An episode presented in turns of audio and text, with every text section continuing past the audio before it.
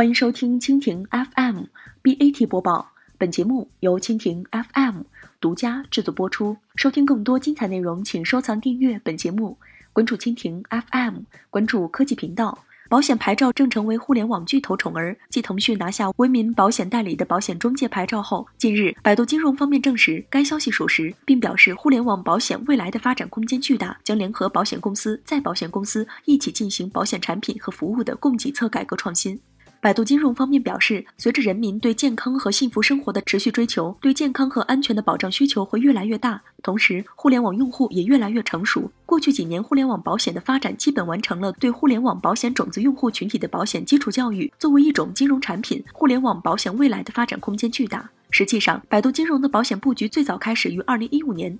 在拿下保险经纪牌照后，百度金融的保险业务将如何开展？百度金融方面对记者透露，百度将结合自身的数据优势和对客户需求的深入理解，发挥保险经纪平台的真正作用，联合保险公司、再保险公司一起进行保险产品和服务的供给侧改革创新，解决长期以来保险产品同质化、服务缺乏的问题，真正做到保险信保。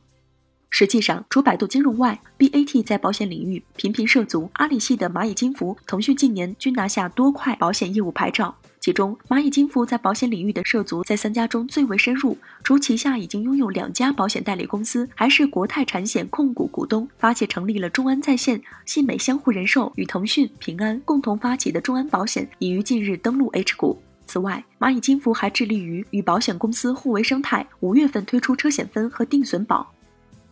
腾讯方面，十月十一号，保监会同意威民保险代理有限公司经营保险代理业务，而威民保代正是腾讯和富邦财险投资成立的保险代理公司。截至目前，腾讯在保险领域的布局包括参股了互联网财险公司众安保险、寿险公司和泰人寿和香港英杰华人寿以及保险经纪。